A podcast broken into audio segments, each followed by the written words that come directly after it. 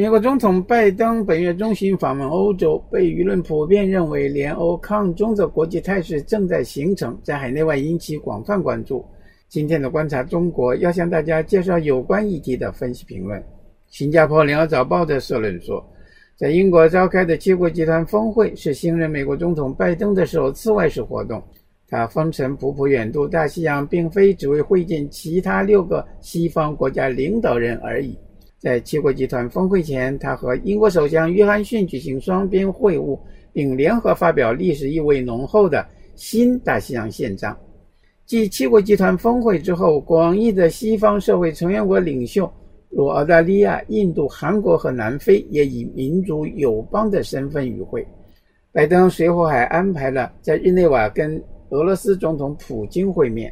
舆论普遍认为，拜登此次外交大出击最大的动机在于因应中国崛起的挑战。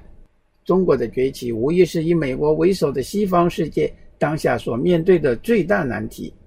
一方面，不少国际问题需要中国这个新兴大国的合作，如冠病疫情、全球贸易、气候变化等；另一方面，二战乃至冷战后的地缘政治格局及国际规则，必然因为中国这个体量庞大的经济体的出现而受到程度不一的冲击。北京环球时报的社论说，G7 峰会十三日落下帷幕，会后发表的 G7 领导人公报。公开点名中国，并且提及新疆、香港和台湾问题。公报还提到反对强迫劳动，反对在东海和南海单方面改变现状。公报在阐述这些态度时使用的语气强度不尽相同，有的直接针对中国，有的没有在上下文里提中国的名字，但针对的目标同样很明确。这是西方国家最系统指责中国以及干涉中国事务的一次峰会。美国显然主导了其他几个盟国的态度，想要求世卫召集第二阶段新冠病毒溯源，包括要在中国开展研究。可以说，美国近来攻击中国的几乎所有议题都被搬到了七国领导人的公报中。不过，中国完全不必被这样的情况吓住。其实，过去中国就人权等意识形态问题冲突时，西方也大多是一伙的。现在，美国增加了他们彼此的协调，但这些主要集中在了舆论和外交层面，将之转化为统一对华敌视行动依旧很难。七国领导人公报没有在这方面出现突破的暗示。美国中文世界日报的社论说。欧盟、美国和中国形成世界最重要的三角关系。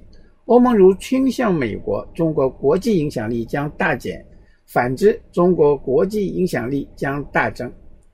由美、英、德、法意加日组成的 G7 是全球最富裕的国家，七国2020年的 GDP 总和达38.59兆美元。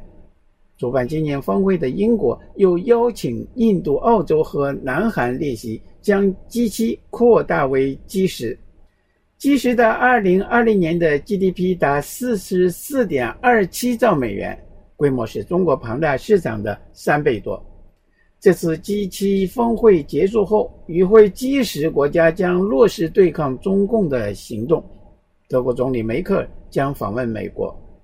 习近平认为，东升西降、走向衰落的美国难与中国竞争，这种解读显然错误或被误导。因为中国经济规模虽继续扩张，但美国并没有衰降，复苏力道强劲。